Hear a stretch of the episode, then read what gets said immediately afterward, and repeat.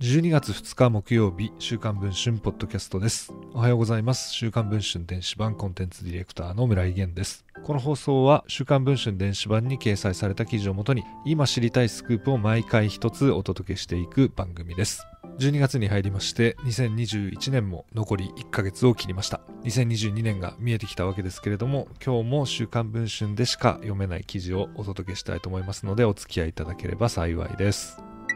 10月31日投開票の衆院選で落選した山本幸三元地方創生大臣そんな山本元地方創生大臣が開催予定の政治資金パーティーを中止したにもかかわらずパーティー券代を返金せず選挙費用などに活用しようとしていたことが週刊文春の取材で分かりました。山本元大臣がパーティー券購入者らに送った文書を入手しています。企業側からの事実上の寄付に当たる可能性があり政治資金規正法違反の可能性があると見ています。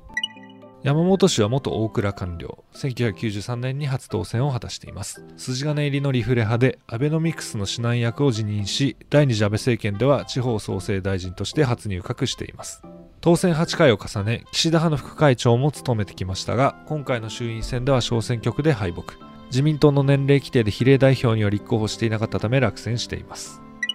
問題となったパーティーは今年6月12日に行われる予定でした。リーガロイヤルホテル小倉の宴会場で開催される予定だった山本幸三北九州セミナー。会費は食事なしの2万円で安倍晋三元首相が登壇する旨が案内されていたといいます。しかし、コロナの影響で8月30日に一度延期され、その後も感染が収束しないことから12月19日に再延期されていました。しかし、11月上旬、関係者のもとに一通の文章が届きます。そこには落選のお詫びとともに山本幸三北九州セミナーを中止する旨が記されていたといいます。そのお知らせには、すでにご購入賜りましたチケット代金は総選挙及び活動費として活用させていただきたく、ご理解ご了承賜りますようお願い申し上げますと明記されています。パーティー券を購入した自民党の関係者はこのように不満を漏らしています。あくまで安倍さんも登場するパーティーの対価として払ったわけですから、これではお金を騙し取られたようなものですと。政治資金団体山本幸三講演会の収支報告書によると、このセミナーは毎年のように開催されてきたといいます。例えば2019年は同じリーガロイヤルホテル小倉で6月10日に開催。1300万円の収入を得る一方、会場費として約300万円を支出し、約1000万円の利益を出していました。今回も同じぐらいの利益を得ると見られています。政治資金規正法に詳しい神戸学院大学の神谷教授によると、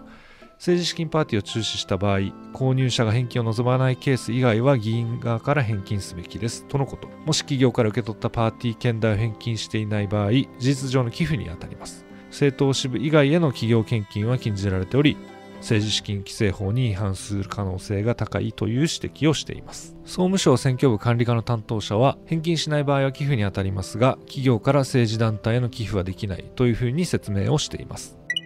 山本構造事務所に見解を求めたところ、ご質問のありました政治資金につきましては、法令に従って適切に処理しているところですというふうに回答をしています。この問題については、現在配信中の週刊文春電子版で詳しい記事が掲載されておりますので、詳しくお知りになりたい方はそちらをチェックしていただければというふうに思います。